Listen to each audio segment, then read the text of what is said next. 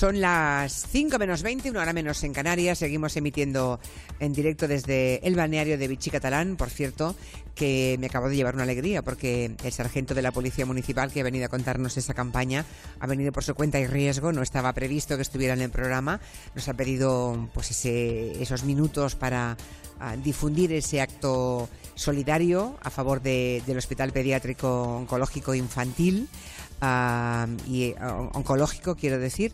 Y bueno, como estaba el consejero delegado de, Vichy Catalán, lo ha escuchado y ha dicho mm, en en privado, se ha levantado un momentito en esta pausa publicitaria y le ha dicho al sargento, cuenta con 10.000 euros.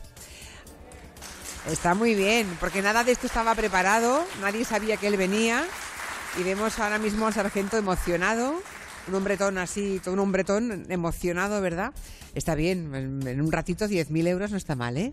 Gracias al consejero delegado por este gesto del que además podemos también presumir aquí en la radio.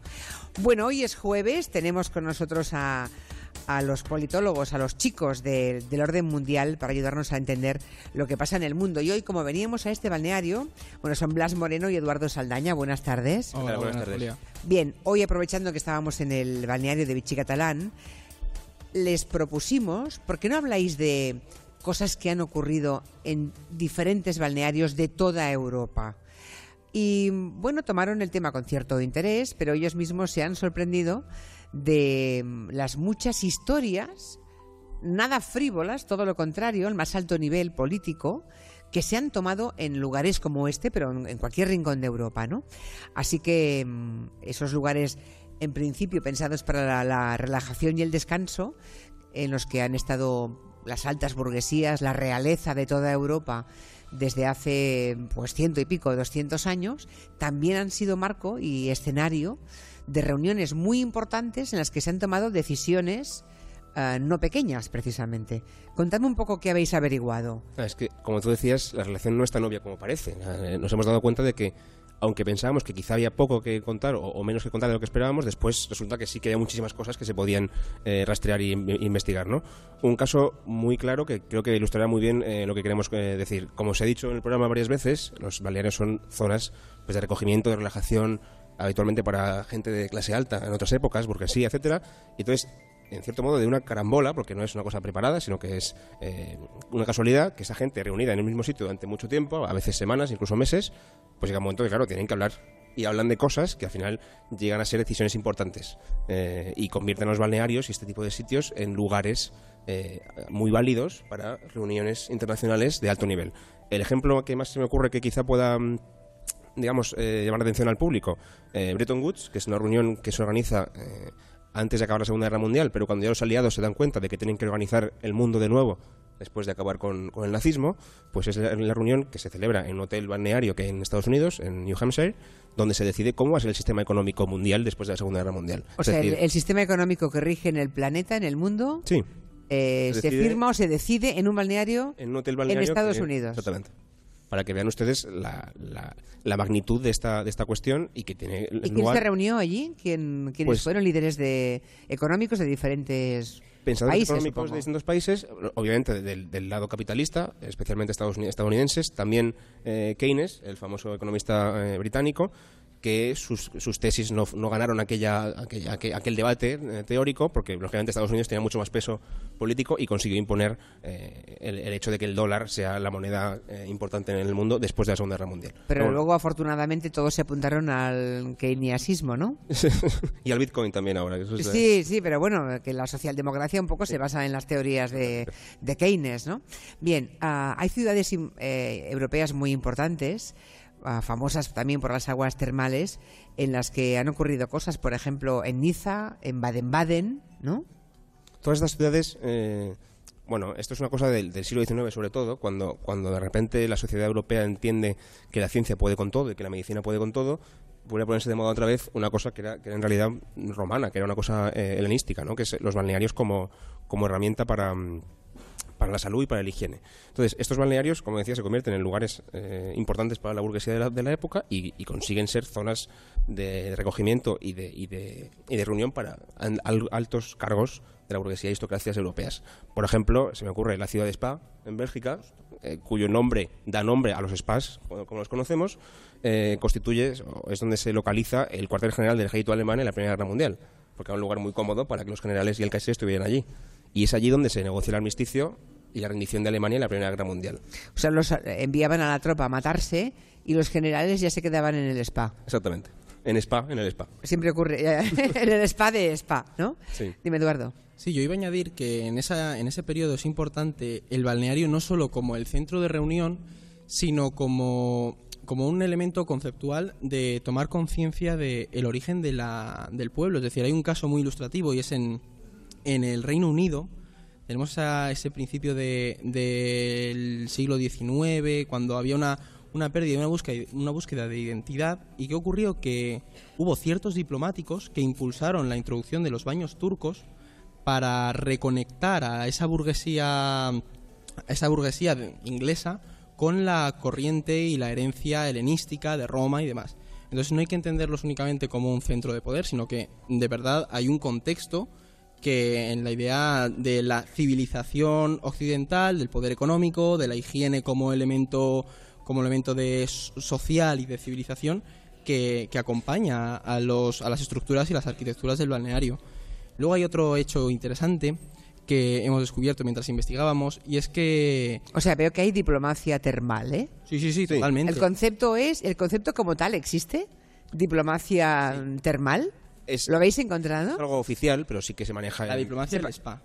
La diplomacia de spa vale vale. O sea es un poco más más sofisticado. Por hacernos una idea, por ejemplo, en las fechas eh, previas al reparto de África oficial que se hace en Berlín en el año 84-85 del siglo XIX, en los años previos, los diplomáticos británicos, franceses, etcétera, se reúnen en Biarritz, por ejemplo, en Niza, y, y no es que se reúnan allí para hacer la reunión, sino que coinciden allí y empiezan a hablar de cómo vamos a repartir África. ¿No? Estas cosas pasan en los balnearios en el siglo XIX. O, o por ejemplo, eh, Yo iba a añadir que con relación a África, eh, todo el mundo ha visto la película o ha leído el libro de Lawrence de Arabia. sí Pues, bueno, pues las eh, podríamos decir que unas proto fake news, es decir, ese espionaje, eh, Lawrence de Arabia en los baños termales y en los balnearios que había por todo Oriente Medio, en Alepo, eh, cuenta la historia que él se dedicaba a ir allí a soltar chismes sobre el Kaiser y sobre los enemigos de su causa para que se fueran circulando entre la alta burguesía y las clases dominantes de la región. rumores falsos para perjudicar al enemigo en la Primera Guerra Mundial. Pero claro, o sea en época en la que no había redes sociales ni nada parecido era el bulo el que se hacía correr y por tanto había que llevarlo allí donde había más concentración de las clases dominantes no Claro. exactamente. curioso Es decir, son sitios final donde se reúnen reyes, emperadores, diplomáticos, espías también, como decía Eduardo. Eh, se deciden cosas muy importantes. Eh, bueno, Metternich, que es el, que, el diplomático que decide cómo se va a organizar Europa después de Napoleón, se pasa la mitad de la vida en un balneario. Entonces, desde allí es de donde, desde donde gestiona cómo se va a organizar Europa una vez que Napoleón ha caído, ¿no? Pues eh, son ejemplos. Hay más, ¿no? Por ejemplo, Finlandia. Creo que en Finlandia también habéis encontrado alguna referencia a esa diplomacia termal. Sí, Finlandia tiene. Las, bueno, la sauna es un elemento de la, de la cultura finlandesa. Es decir, creo que eran. ¿Cuántas saunas había? Había 5 Ah. millones de habitantes y 3 millones de saunas, ¿no? O sea, hay más saunas en Finlandia que coches. Para ellos la sauna es una cosa, para nosotros es algo quizá un poco más exótico, para ellos es algo básico de su cultura. Más saunas que coches. Sí, Sí, sí, sí. Más sauna, o sea, hay una sauna por cada dos finlandeses, incluso más. Eh, la media está más o menos ahí. Ya. Y en cambio no hay un coche para cada dos finlandeses, No. claro. No. Y lo que se ha convertido es en un elemento de diplomacia. Es decir, muchas reuniones que lleva a cabo el gobierno finés se realizan en saunas porque crean un ambiente, un contexto distendido en el que, pues, de verdad, conoces mucho más a la persona que tienes enfrente y favorece el diálogo incluso entre partes muy enfrentadas. Hecho, hay una la anécdota de, de Khrushchev, ¿era, no? Ahí, ahí- la cuestión al final es que estás en una sauna, estás desnudo la mayor parte de las veces, o con una toalla que te cubre bastante poco, hace calor, no es un lugar eh, apropiado para discutir. De hecho, se considera de mala educación discutir en una sauna, en la cultura finlandesa. ¿Ah, sí? Entonces, ellos Bueno, van no me, no me extraña, es que uno no está para eso. Claro, claro. entonces, si no estás para discutir, lo que sí estás es para hablar de manera distendida y quizá negociar cosas de manera más fácil, ¿no? Eh, la anécdota esta que comentaba Eduardo es bastante célebre porque en la Guerra Fría Finlandia no se colocó ni del lado soviético ni del lado occidental. Estaba en una situación un poco, un poco delicada porque no sabía muy bien qué hacer, ¿no? Y en este contexto, eh, la, la crisis de los misiles, que los oyentes eh, seguramente conocerán por aquel momento en el que casi entramos en una guerra mundial entre Estados Unidos y, y Rusia, la, URSS en aquel momento, Khrushchev, el líder eh, soviético, viaja a Finlandia para intentar convencer al presidente finlandés de que se una a ellos en una hipotética guerra, en una alianza contra de Estados defensa con Unidos. Estados Esa guerra que estuvo a punto de ocurrir. ¿Cómo sería la cosa que después de una noche de juerga entre el los dos presidentes y una noche en la, en la sauna hasta altas horas de la madrugada, no solamente el, el finlandés consiguió evitar la alianza militar, que no le interesaba, lógicamente, sino que además consiguió que Khrushchev aceptara que Finlandia se, un- se, se fuera a unir al bloque occidental a nivel económico, a lo que sería en su momento la proto-Unión Europea. Es decir, conseguimos no solamente evitar el bloque soviético a nivel defensivo, sino que encima ellos acepten que nos vamos con los otros. Todo eso, pues. Sí, porque la Finlandia. Finlandia nunca estuvo en la, Claro, eh, claro. en la órbita soviética. Y todo esto se supone que lo consiguió eh, En una sauna. Estando en la sauna con él, pues charlando mucho, mucho rato. Para que veamos un poco la, la importancia. Finlandia construye una sauna en cada embajada que tiene en el mundo. Y eso utiliza para eh, re- reunir informalmente a líderes políticos de todo signo político en el país para conseguir llegar a acuerdos. ¿Me estás diciendo que la, en, cua- en todas las embajadas, incluida la que tenga Finlandia en España, tiene una sauna y que invitan... No me lo apostaré, pero estoy casi seguro de que sí. O sea, es una cosa que ellos utilizan todas las semanas, con lo cual es como nosotros, no sé, un ejemplo un poco tonto, pero es como tener eh, una pata en Japón. Es decir, es una cosa cultural suya, intrínseca, que no pueden dejar de hacer. Entonces tienen eh, una sauna en cada, en, cada, en cada embajada. Y en algunas importantes, como en la de Washington, las utilizan para hacer reuniones informales. Existe la Sociedad Diplomática de la Sauna y cada... Sociedad Diplomática de la Sauna. De hecho, ahí invitan a muchos periodistas para, pues, sea, mez- mezclas a diplomáticos, a políticos de, de la ciudad, con periodistas, porque se asume que en un ambiente distendido va a haber una cercanía con ese... pues, ese Y van a poder intercambiar información, hablar, etcétera. ¿Alguien tiene alguna pregunta, algún comentario que hacer al respecto? Si alguien quiere mm, intervenir en esta conversación, basta con que levanten la mano o hagan algún comentario, que nos acercamos con, con el micrófono. ¿Alguna historia más que hayáis descubierto antes de acabar? Eh, esto siempre se tiene en cuenta. Es decir, cuando hay una negociación, por ejemplo, la ASEAN, pues una organización de países asiáticos, eh, se tuvo muy en cuenta a la hora de redactar la carta que toda la gente que estaba negociando esa carta estuviera eh, alojada en, un, en unas instalaciones que tuvieran un balneario cerca o un balneario dentro de ellas, porque sabían que se iban a pegar. Es decir, tú imagínate estar toda la mañana discutiendo con alguien, pues ¿qué pasa? Que los líderes asumieron que se iba a avanzar mucho más en el balneario, en la sauna, en las aguas termales y las piscinas de esas instalaciones que en todas las discusiones que tuvieran por las mañanas. Entonces, esto sí es cierto que acompaña a todo el proceso de, del trabajo diplomático, el tener un, un lugar en el que conversar de manera distendida y al final es muchísimo más rápido que, la manera tradicional de sentarse en una mesa en una sala fría en traje.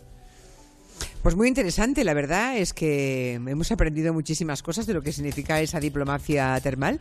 Eh, decía Eduardo cuando ha llegado, hoy hacemos un tema friki, porque tema friki para los politólogos de orden mundial son esos temas que no que, aparentemente no, no son claros, hay que hacer una investigación, que hay que eh, que nadie espera que de ahí pues salga petróleo para entendernos, ¿no? Que tenga digamos un resultado eh, curioso, interesante que puede sorprendernos. Es el caso de esto, pero hemos encontrado un montón de cosas, ¿eh? Sí, sí, y habría más donde... A menudo estas cosas que no son tan obvias, al final ayudan a explicar bien cosas que son más importantes, no Claro. más grandes. Así que bueno, pues eh, para eso estamos.